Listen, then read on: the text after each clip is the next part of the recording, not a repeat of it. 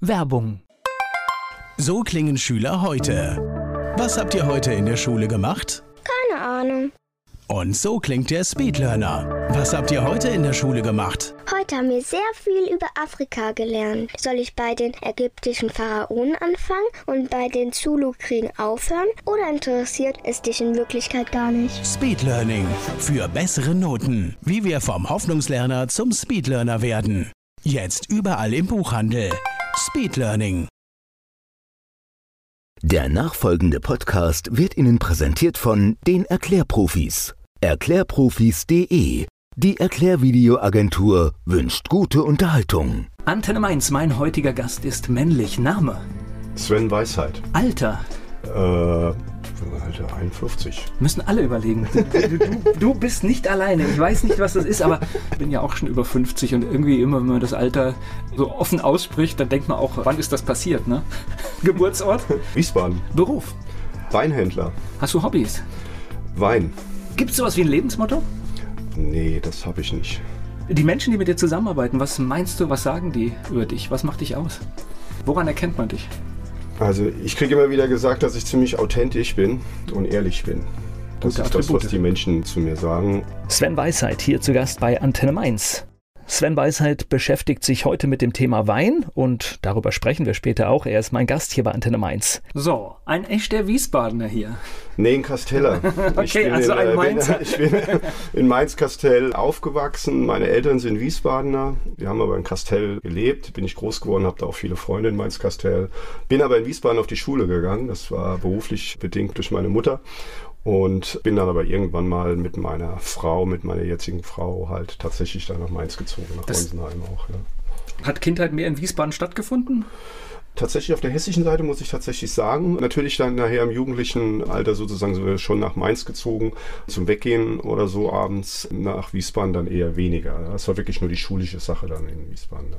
Wobei, ich muss immer sagen, also ich kann mich an meine Jugendzeit erinnern, ich fand beide Städte hatten durchaus ihren Reiz. Also das muss man einfach auch mal so sagen. Ja, es war auch schön, wenn man Bekannte gehabt hat. Man ist durch Wiesbaden gelaufen, hat dann trotzdem Leute gekannt, irgendwo, Ja. hat die getroffen, ist nach Mainz rüber, hat dann da wieder Leute gekannt. Genau, ja, das war immer cool irgendwie. Ja. Oh, jetzt sind wir ganz schnell in die Schule reingerutscht. Warst du ein guter Schüler?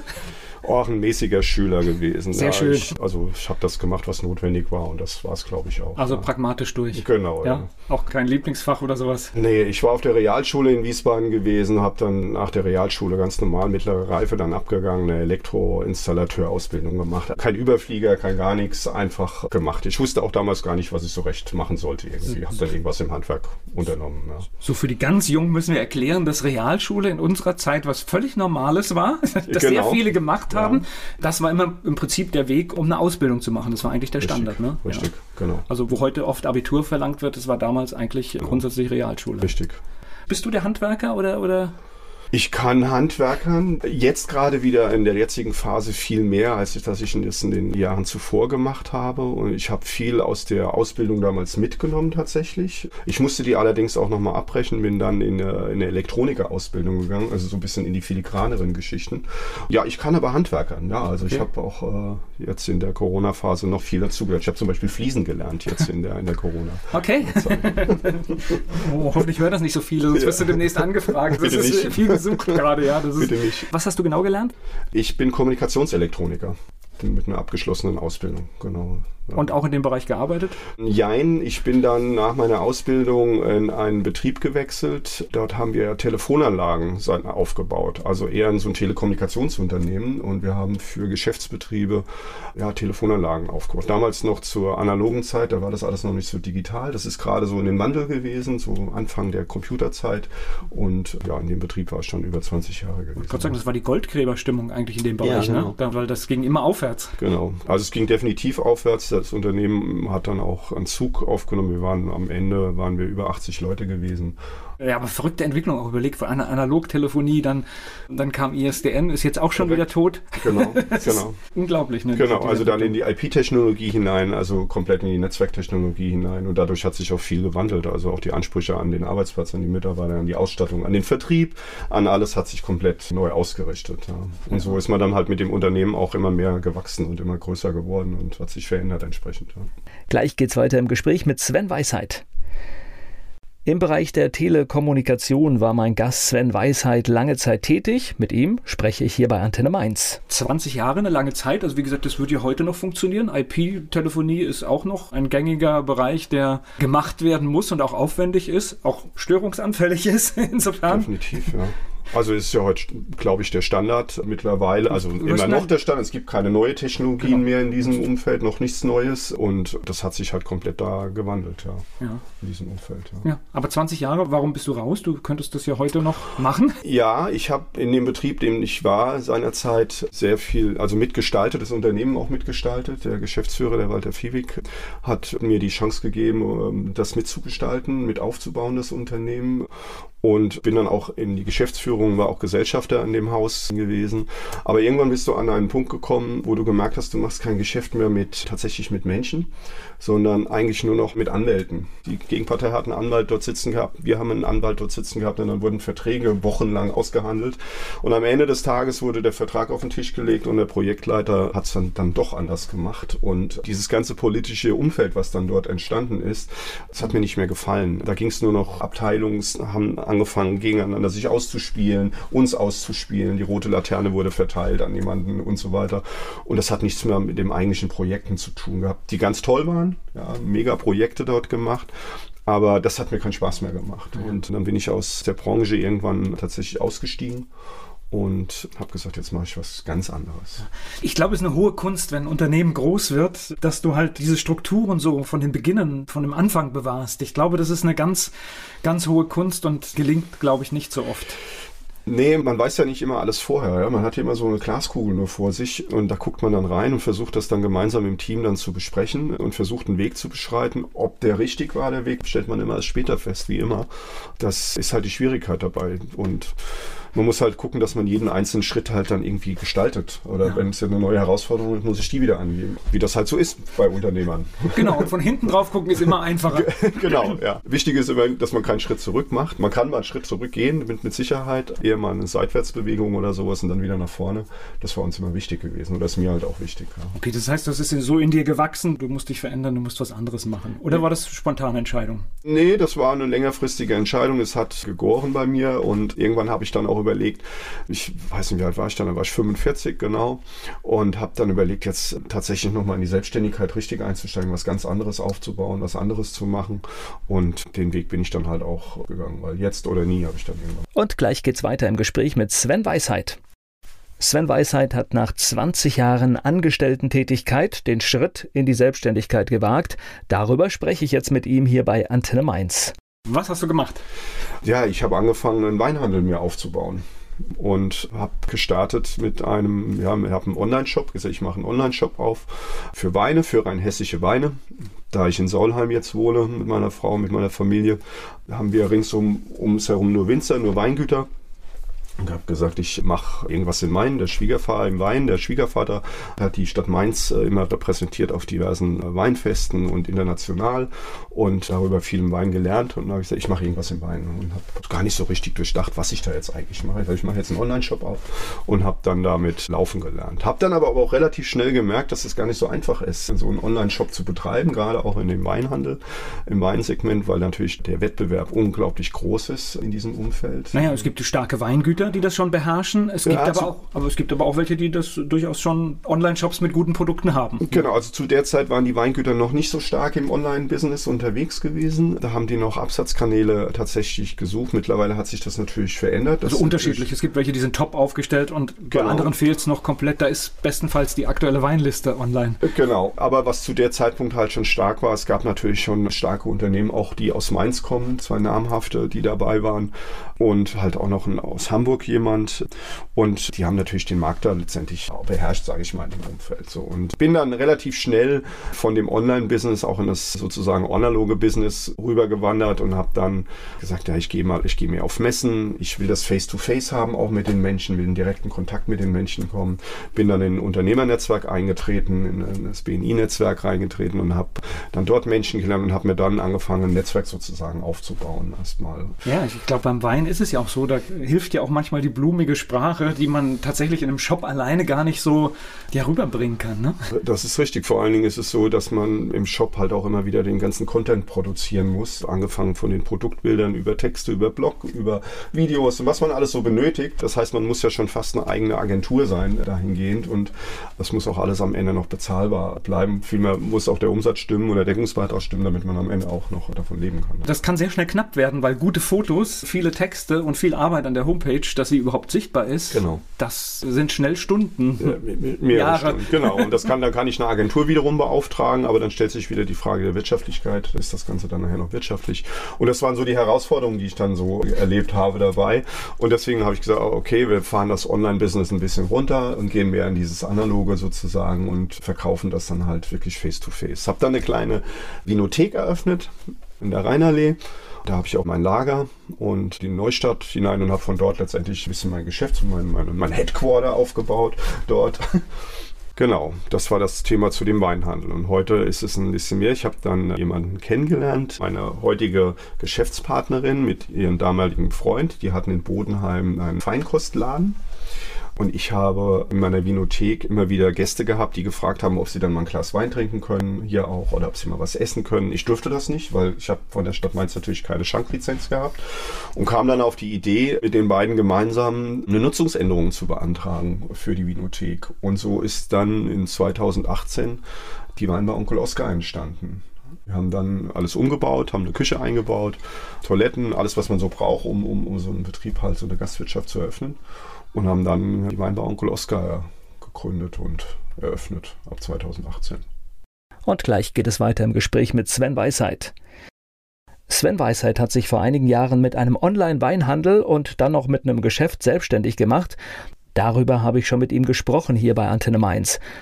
Nochmal einen Schritt zurück, das heißt, den Wein, den du da angeboten hast in der Rheinallee, das waren dann halt einfach auch äh, Dinge, die du rausgesucht hast, die du für gut befunden hast. Und das macht ja auch Spaß, weil Rheinhessen bietet ja mittlerweile, äh, gut, der Wein ist, ist ja gar keine Frage, aber auch viele Winzer haben ja auch kapiert, äh, dass das Marketing wichtig ist und auch das, wie die Flasche aussieht, ne? Also das war mit ein Thema gewesen insgesamt, auch in dem, in dem Shop, dass man halt auch, also erstmal musste der Wein überhaupt schmecken, er musste auch mir schmecken und er musste mir gefallen, beziehungsweise habe ich auch nicht alle immer alleine probiert, sondern halt auch die Familie hat halt immer mitprobieren müssen. Da habe ich immer viel mitgebracht. Na, na, ist ja gut, weil tatsächlich du hast ja auch unterschiedliche Genau. Kunden und dann weiß es, der eine mag es lieblich, der andere halt gar nicht. Genau. Ja. Und so habe ich mir halt dann äh, sukzessive ein Sortiment aufgebaut, dahingehend und konnte dann halt auch entsprechende Weinempfehlungen dann halt ähm, aussprechen. Das Konzept hat sich hier hauptsächlich auf Rheinhessen bezogen. Habe hier äh, viele Weingüter ähm, aus Rheinhessen letztendlich dann auch kennengelernt. Musste das ja bei Null starten. Also die kannten mich nicht, ich kannte die persönlich nicht. kannte nur immer die Flaschen aus dem Regal irgendwo und habe das dann auch alles dann auch persönlich dann getroffen. Habe auch, war auch von den Höfen gewesen, habe mir das alles angeschaut immer und ja. Das ist ja noch schöner, wenn man Kunden da hat und dann kann man noch erzählen, ah, wunderschöner Hof, was Genau. weiß ich, Aussiedlerhof, hat dies, hat das, ja. Genau, Lohnt genau. sich auch mal hinzugehen und so, ja. Gerade wenn man auf eine Messe dann noch fährt, irgendwo Richtung Norddeutschland oder so, und wo die Leute jetzt nicht so direkt den Draht zu den, zu den Weingütern haben, und dann konnte man halt direkt darüber berichten. Und das hat das dann auch irgendwie sympathisch gemacht, und so hast du dann Abnehmer gefunden. Ich habe heute noch Kunden, die tatsächlich, also klar, die bestellen dann aus Norddeutschland, bestellen die dann bei uns die Weine. Ja klar, bietet sich ja, Ja. dann auch an, weil Ja. ich sag mal, für eine Kiste Wein hierher zu kommen, das kann man mal machen, aber geht Ja, halt vor auch allen Dingen, weil immer. wir, genau, weil wir auch ein gemischtes Sortiment dann halt auch anbieten. Und da ist heute eine Bar drin. Genau. Dort haben wir eine Bar eingebaut, eine Weinbar eingebaut und dort bieten wir ja ein Sortiment von vielen offenen Weinen an. Ich glaube, wir haben über 30 offene Weine, die wir auf der Karte haben. Da sind viele Rheinhessen dabei. Wir haben auch ein paar internationale, mittlerweile ein paar Franzosen mit aufgenommen, Portugiesen und so weiter, gerade im Rotweinsegment. Und wir bieten dort feine Kost an. Feinkost. Seit wann macht ihr das jetzt da? Seit 2018 machen wir das. ja. Wie gesagt, wir haben bei der Stadt Mainz eine Nutzungsänderung beantragt dafür. Das ist alles also wirklich mit Umbaukosten äh, versehen gewesen, weil da war vorher, ja, war das eine Vinothek, davor war es ein Secondhand-Geschäft für Kinderklamotten und natürlich keine Gaststätte. Und dann gibt es da so ein paar Regularien, die muss man einhalten.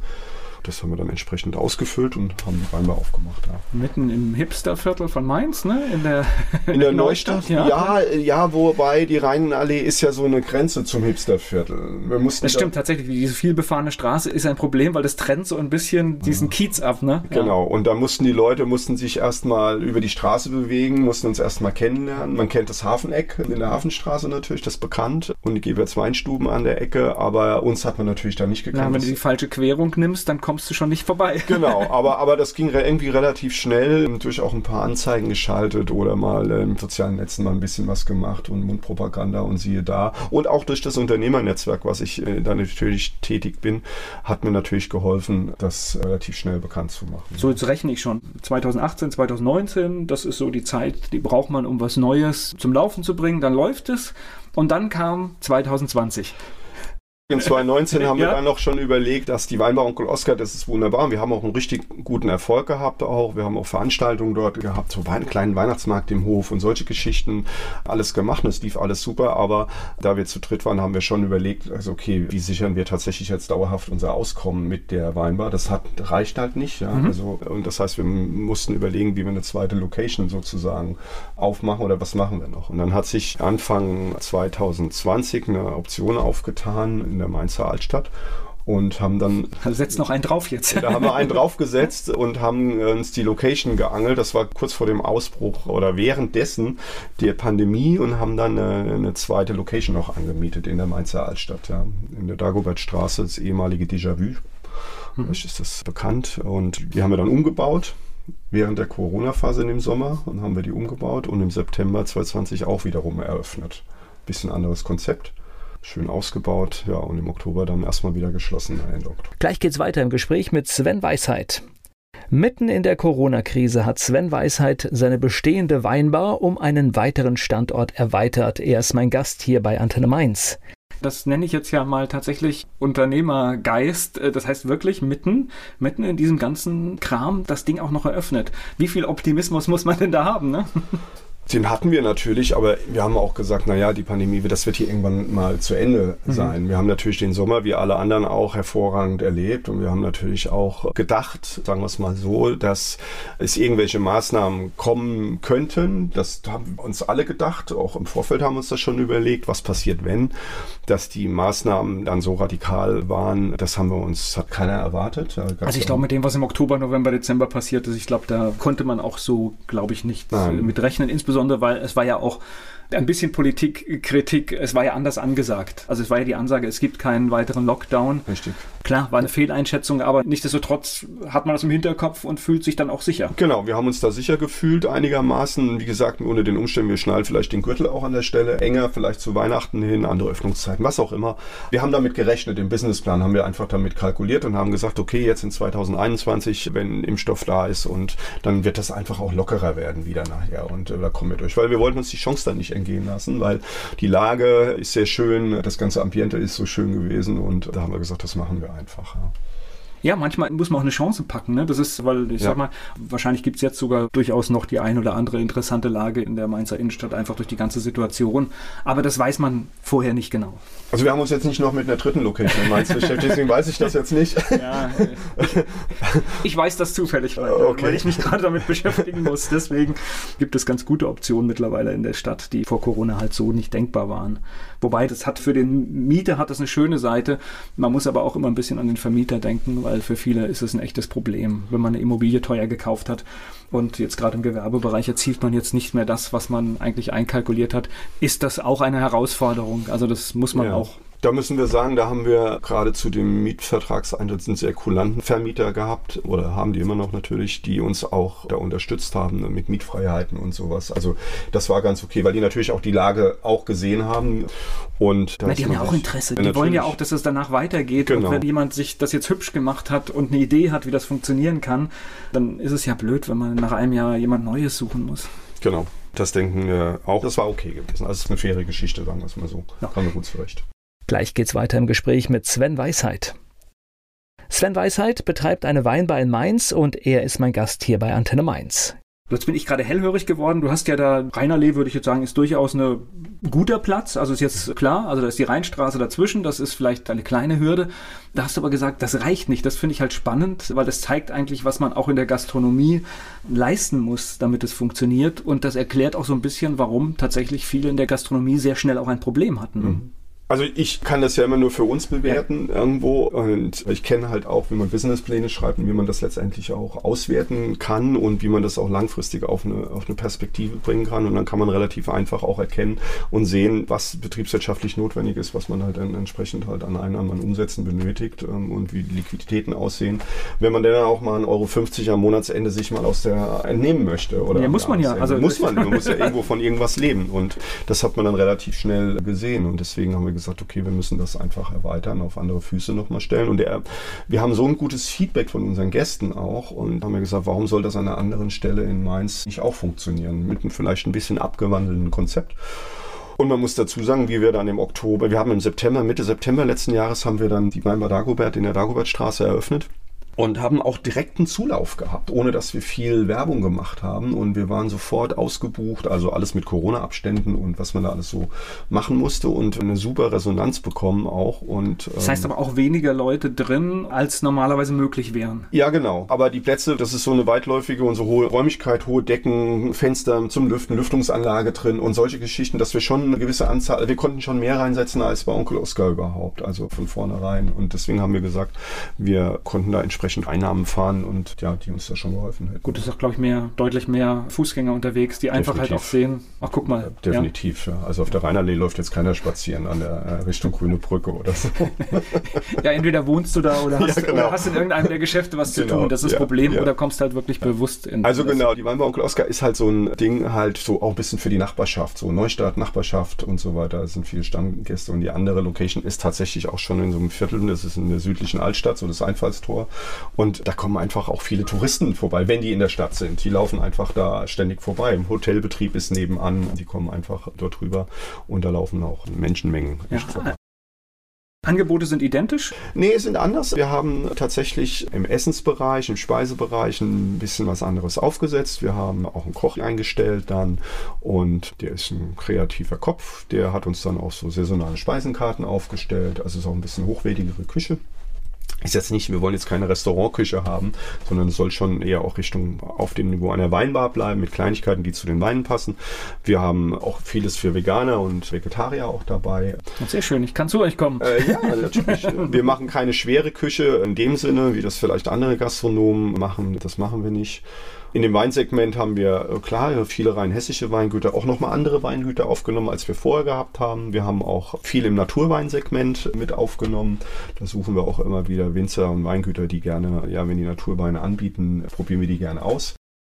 Und Erklär mal ganz kurz Naturwein, weil ich würde sagen, jeder Wein kommt aus der Natur, aber steckt natürlich mehr ja, dahinter. Äh, ja, für uns sind Naturweine Weine, die halt ohne weitere Zusatzstoffe irgendwo hergestellt worden sind, keltert nach alten Methoden. Da ist kein Schwefel enthalten oder ganz wenig äh, Schwefel, um ein bisschen Stabilität zu bekommen, keine Schönungen drin, kein Eiweiß drin und so weiter. Unfiltriert, geht vom Geschmack, von der Geschmacksrichtung ein bisschen weg von diesem Mainstream, den man so immer wieder hat. Und die Winzer experimentieren da auch immer ein bisschen damit.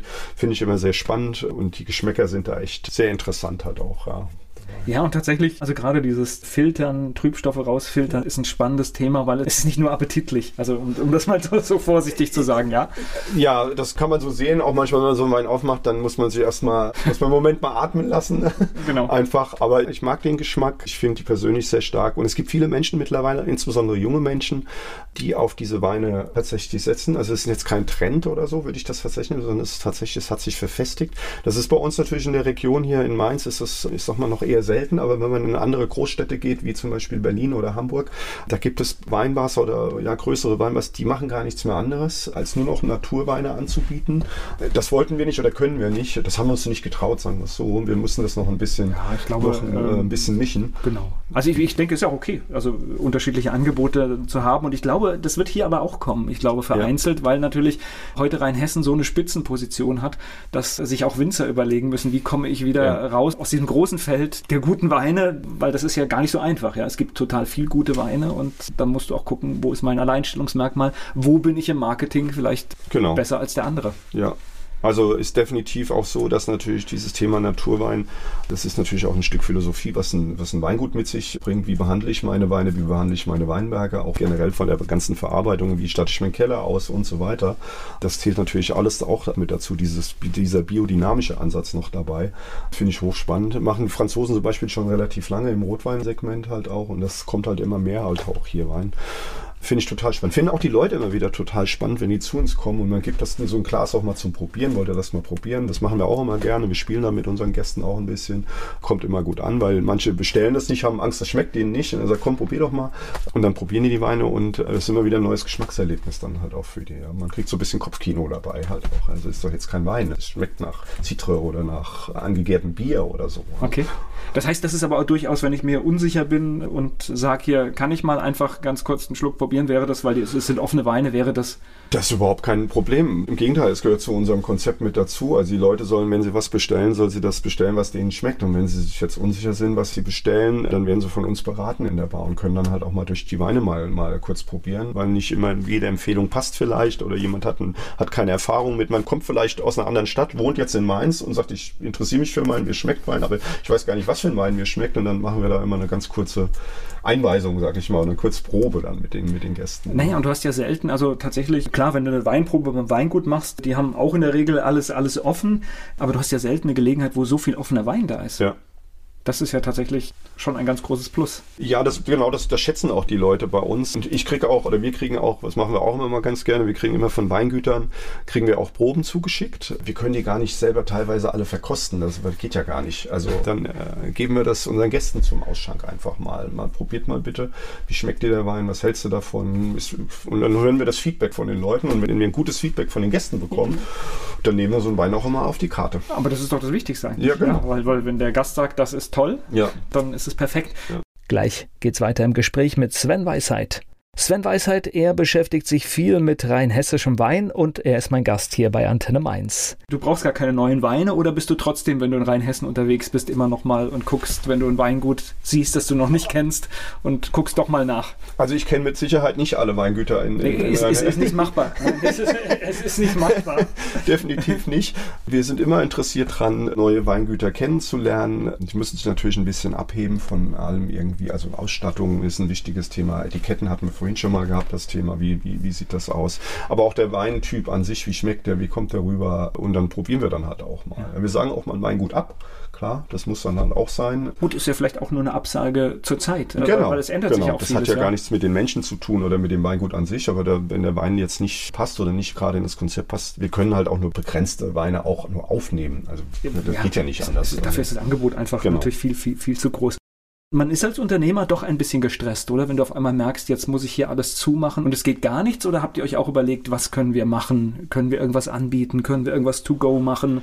Also natürlich hat man sich das überlegt und natürlich ist man auch massiv gestresst, vor allen Dingen, weil halt das, wie gesagt, ja sehr überraschend alles erstmal kam, also in der Härte und dann muss man sich natürlich überlegen, jetzt müssen wir schon wieder umschwenken in ein anderes Konzept, was wir gerade Ende 2020 war das der Stress gewesen. Anfang 2020 ging das noch in der ersten Phase. Wir haben relativ schnell angefangen, das Ganze in ein, in ein Online-Konzept zu münzen. Wir haben dann Online-Weinproben angeboten und haben gesagt, okay, wir machen jetzt zu, wir machen, wir machen da unser Ding, wie alle anderen auch, und sind dann in die Online-Weinproben eingestiegen. Und die Gäste haben das mitgemacht. Das war was Neues für die. Wir haben da auch ordentliche Sachen bestellt. Wir haben To-Go-Verkauf gemacht und so weiter. Und die Phase war auch irgendwie war irgendwie übersichtlich. Also wenn wir das jetzt so zurückblickend ja. haben, hat man so gesagt, okay, wir sind jetzt im sagen Februar, März oder so angefangen.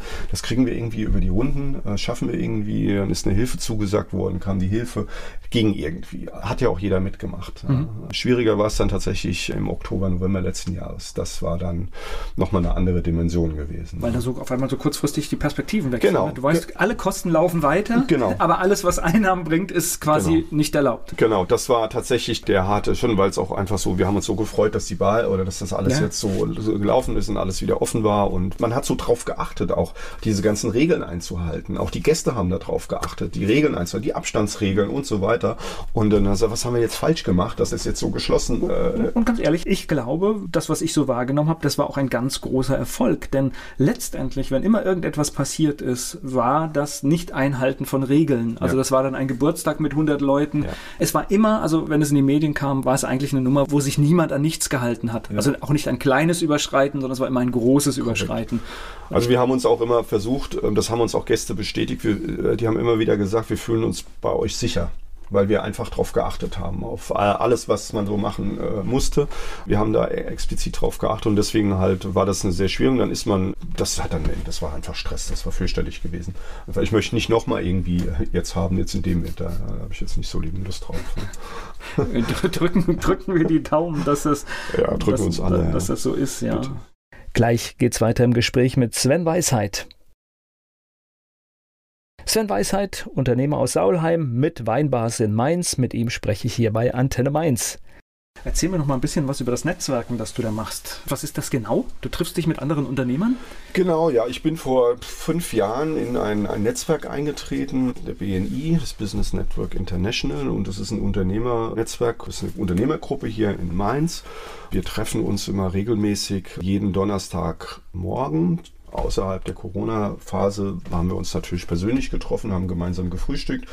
Und das Ziel ist es, über Empfehlungen mehr Umsatz zu generieren. Und mein Ziel war es immer dabei, halt ja die Namen Traubenglück, meinen Namen mit dem Weinhandel und so weiter bekannter zu machen und Weinabsatz, meinen Weinabsatz damit zu fördern. Und dieses Unternehmernetzwerk, das läuft nach gewissen Richtlinien ab. Diese Meetings laufen nach gewissen Richtlinien ab. Wir haben eine strenge Agenda, fangen, treffen uns morgens früh schon, wirklich halb sieben. Mitten in der Nacht für mich. Na, ja, für manche ist es mitten in der Nacht. Ja. Für mich auch nicht. Ich bin eher da schon früh aufstehe und es macht halt riesig Laune, morgens die Leute zu treffen. Ja, es ist wie eine große Familie. Mittlerweile sind sind wir über 80 Unternehmer. 82 jetzt. Und Rinnenunternehmerinnen natürlich auch dabei. Viel zu wenig eigentlich. Und in der ganzen Phase jetzt haben wir uns, das Meeting wird per Zoom abgehalten, per Online, äh, Online-Video-Session treffen wir uns dort. Und ziemlich erfolgreich sind wir, vermitteln uns dort gegenseitig Empfehlungen und dadurch hat man, man hat Geschäftsfreunde gewonnen, man hat Freunde gewonnen damit, man hat einen Bekanntheitsgrad erreicht. Also sehr gute Sache. Kann ja, das ist, äh, weiterempfehlen, ja. das ist ja etwas, was unserer Gesellschaft in vielen Teilen eigentlich entschwindet. Das ist für mich nämlich Solidarität. Also auch Gewerkschaften klagen ja über den Schwund. Das ja. ist letztendlich letztendlich die andere Seite. Und ich habe vor kurzem einen ziemlich klugen Spruch gehört, den habe ich mir echt eingeprägt. Alleine bin ich schneller, gemeinsam komme ich weiter. Guter Spruch, ja. Ja, das, sagt eigentlich tatsächlich alles und deswegen ist es wichtig, ja. dass sich also, da auch Unternehmer auch zusammentun. Aber tatsächlich sage ich, das müsste eigentlich in vielen Bereichen passieren. Dem kann ich allem nur zustimmen. Auch gerade jetzt in der, in der Phase, in der wir auch waren, das war ja eine sehr schwierige Phase, auch betriebswirtschaftlich eine sehr schwierige Phase, gerade jetzt in, dem, in, den, in den Zeiten. Und das Unternehmernetzwerk hatte ich gestützt durch Aufträge, die haben Weine bestellt, die haben To-Go-Essen bestellt, die, haben teilweise Gutscheine gekauft und so weiter. Und das alles unkompliziert und relativ schnell, ohne dass man auch irgendjemand hat gesagt, macht mal bitte, sondern das ist einfach passiert. Das ist also eine hohe Solidarität jemandem gegenüber, äh, anderen Unternehmern gegenüber, wenn soll jemand mal in so eine Schwierigkeit reinkommen. Und das hat halt also auch fürs Herz und für die ganze Psyche, das, das hat einfach geholfen in der Phase. Man konnte jemanden anrufen, die Leute haben dich an, wie geht's dir, wie kann ich dir helfen?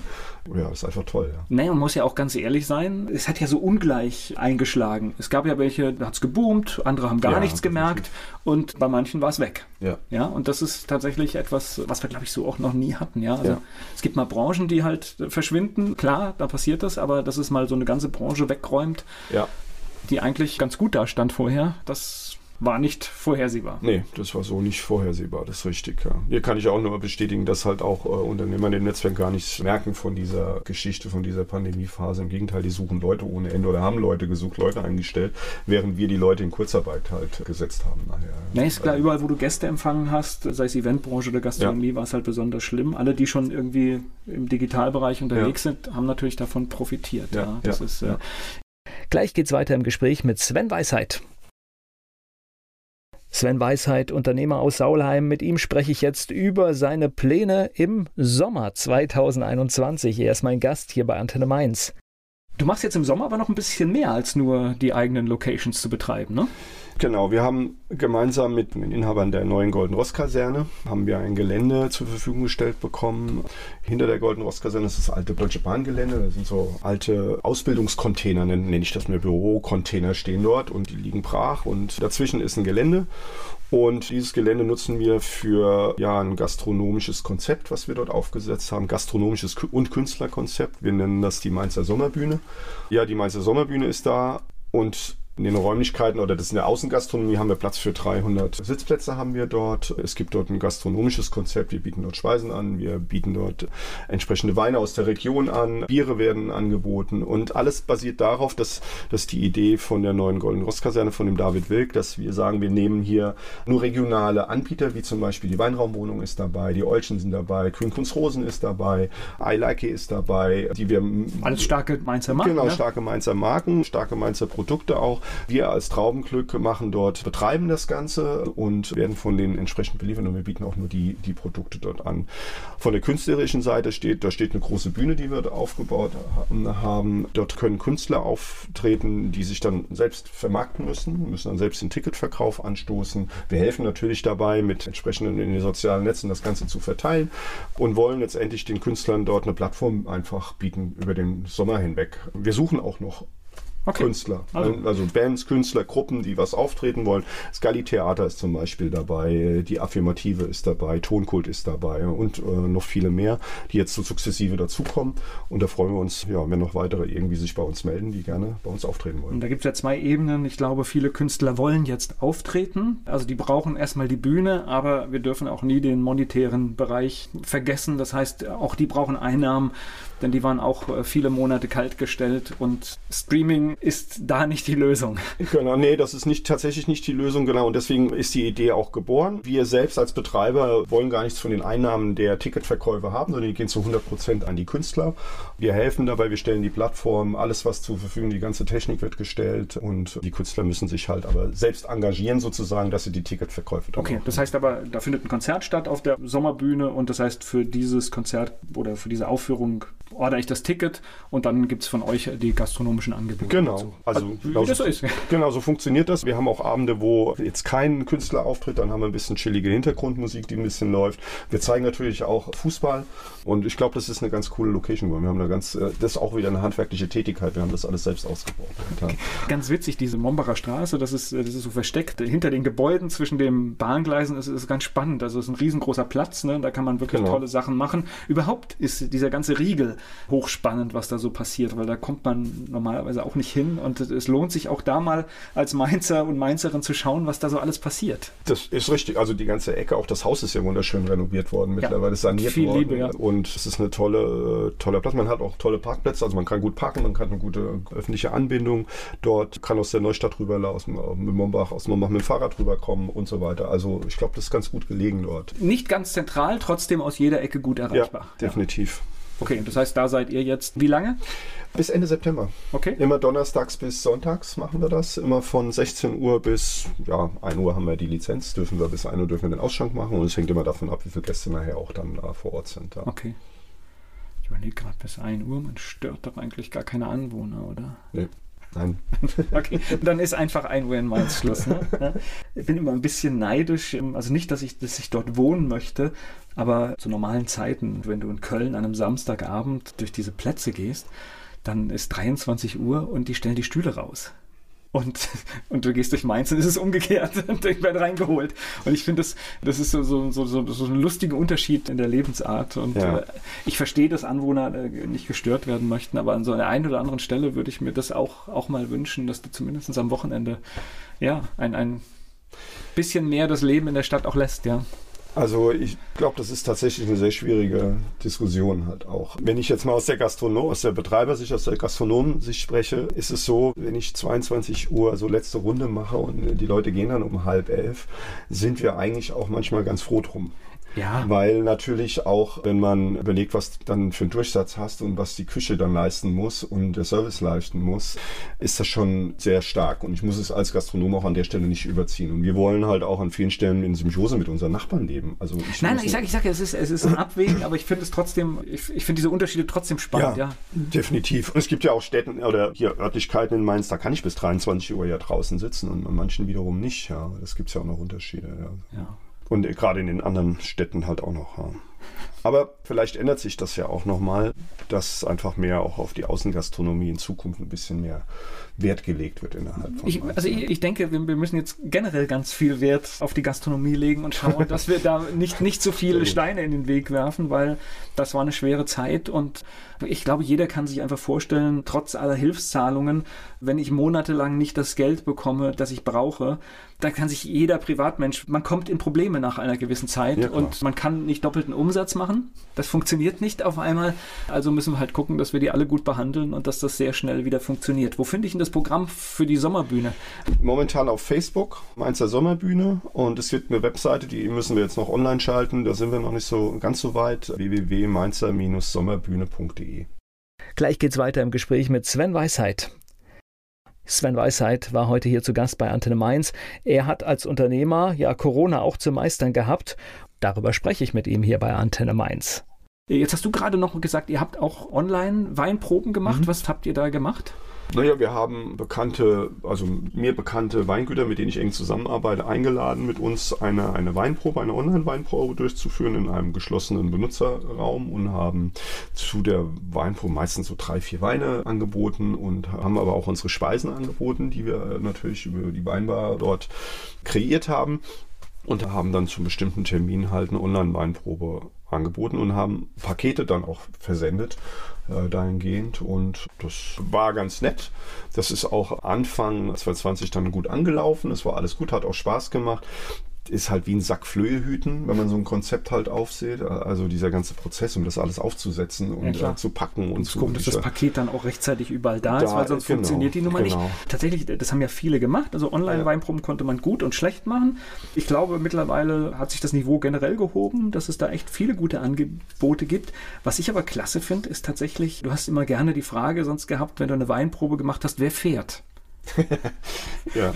Und deswegen glaube ich, dass diese Idee der Online-Weinprobe tatsächlich, ich sage mal natürlich, wir wollen unter Menschen, ich glaube, das ist keine ja. Frage, aber ich glaube, dass das Konzept der Online-Weinprobe immer wieder rausgeholt werden kann, weil ich glaube, es, es, es hat ein paar Vorteile.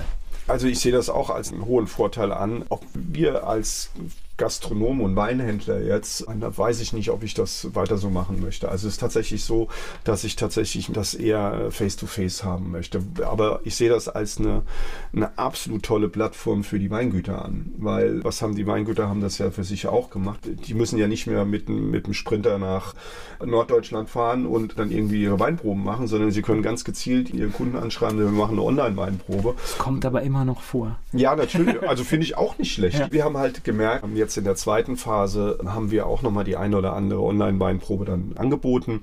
Allerdings war der Markt sozusagen so überschwemmt mit diesen Online-Weinproben, weil dann hat ja jedes Weingut, jeder Weinhändler hat Online-Weinproben angeboten und die Leute warten einfach meines Erachtens auch ein Online-Verdruss irgendwann. Ja, das war dann die zehnte Weinprobe, die du dann mitgemacht hast, die online.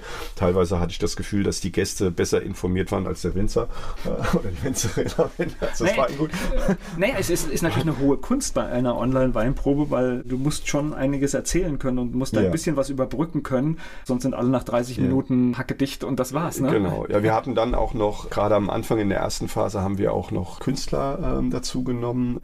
Wir hatten einmal den äh, Simon Hönes dabei gehabt als Pianisten, der uns mit uns eine Show gemacht hat, eine Online-Show gemacht hat. Das war eine super Geschichte, hat ein Live, sozusagen Live-Konzert in unserem Wohnzimmer, man das okay. online übertragen haben, geschlossenen Benutzerkreis oder wir hatten, wir hatten einen Zauberkünstler gehabt. Und das ist natürlich unglaublich schwierig für so Künstler halt auch in so einen leeren Raum man halt rein zu, reinzuspringen, wo du kein Publikum, wo du kein Feedback bekommst. Und das haben die toll gemacht. War, das war eine interessante Phase gewesen, muss ich sagen. Wobei, ich glaube, es steckt ganz viel, man kann die, dieses Hybrid, wie man heute sagt, ich glaube, da kann man echt viel draus machen, weil ich glaube, wenn du so eine kleine Veranstaltung mit wenigen Menschen vor Ort hast, die auch reagieren auf den Künstler und was da passiert und überträgst, haben beide Parteien, die die zu Hause zugucken, mehr davon und die natürlich in, in dem kleinen Raum sowieso. Aber Wir werden sehen, Ich- was das alles noch bringt. Also genau, über diese hybriden Veranstaltungen bin ich, also ich denke mal, das, das ist echt eine Perspektive, das so aufzusetzen in verschiedensten, ob das jetzt Großveranstaltungen sind oder kleinere Veranstaltungen und wenn man das irgendwie mit zusammenbringen kann oder so, äh, muss man sich echt nochmal Gedanken darüber machen. Aber ich glaube, momentan ist, ist man wirklich froh, wenn man äh, nicht mehr online gehen muss. Also mir geht das zumindest so, sondern wenn ich wirklich vor Ort sitze und die Gäste einfach vor Ort da sind und man kann mit denen quatschen. Also vor allen Dingen, Ähm, was ich glaube, das geht allen so, du kannst im privaten Kontext möchtest du keine Zoom-Session mehr sehen. also wenn du, wenn du dreimal am Tag in irgendeiner so einer Session warst und auf die geteilten Bildschirme geguckt hast Ähm. und äh, so interessant und so amüsant das Private sein mag oder die Veranstaltung, das magst du dann irgendwann nicht mehr sehen, Ja. weil es erinnert dich sofort an, an den Ja. Arbeitstag und das ist, glaube ich, glaube ich, nicht gut. So, bei euch gibt es vorrangig rein hessische Weine oder auch noch was anderes? Genau, also vorrangig rein hessische Weine. Wir haben ein bisschen Pfälzer Weine. Wir haben auch äh, jemanden von der Mosel dabei. Im Rotweinsegment sind wir da ein bisschen breiter aufgestellt. Da gehen wir über die Grenzen Deutschlands äh, hinaus. Da gehen wir auch mehr nach Frankreich. Wir haben äh, ein paar argentinische Weine dabei. Wir haben, also südamerikanische muss ich dazu sagen, dabei. Wir haben, was haben wir noch? Spanier haben wir noch dabei. Also da ein bisschen breiter und da stellen wir uns auch einfach ein bisschen breiter einfach auch auf. Okay, wobei es erschreckend ist, was deutsche Rotweine mittlerweile können. Ne? Ja. Ja. Also weil, weil du sagst, also ich hätte bis vor kurzem auch noch gesagt, naja, ich trinke gern Rotwein und dann, dann habe ich auch gerne einen, der in einem sonnigen Land war. Und dann siehst du aber immer wieder auch manchmal Prozentzahlen schon auf, auf Flaschen, wo, wo ich denke, und es schmeckt dann auch so. Ja. Ja, der Hintergrund der Geschichte ist äh, einfach klar. Wir, wir haben auch äh, gute Rotweine mittlerweile hier in Deutschland und wir haben ja auch gute im Ja, Sortiment. aber, aber, das, ich, außer aber ich glaube, das ist ja das Schöne an der Sache, dass, Genau. dass man eine Karte zusammenstellen kann, weil es gibt immer einen Liebhaber einer bestimmten Sorte und es ist ja schade, wenn der bei euch ist und es nicht findet. Genau, also das ist genau die Ambition von uns gewesen, dass wir gesagt haben, wir müssen halt auch Leuten irgendwas anbieten können, die jetzt nicht unbedingt den St. Laurent haben wollen oder einen Dornfelder oder oder, sondern die halt auch mal einen anderen Rotwein trinken wollen, einen französischen Weinliebhaber oder sowas, die gerne mal einen Malbec trinken oder so, dann, dann müssen wir denen halt auch was anbieten können und muss ja nicht 20 Mal unterschiedliche Sorten haben, sondern brauchst halt ein gewisses Sortiment ähm, dahinter und das das haben wir geschaffen und ja, so haben wir dann auch eine ganz gute Zielgruppe, die wir da erreichen haben.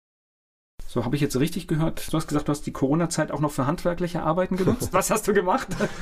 Oder war das zu Hause? Zu Hause auch, haben wir auch was gemacht. Allerdings haben wir tatsächlich, also im letzten Jahr haben wir natürlich die Weinbar Dagobert im Sommer aufgebaut, komplett umgebaut, komplett saniert sozusagen, kernsaniert, mit allem drum und dran, eine neue Küche eingebaut, alles dann neu gemacht.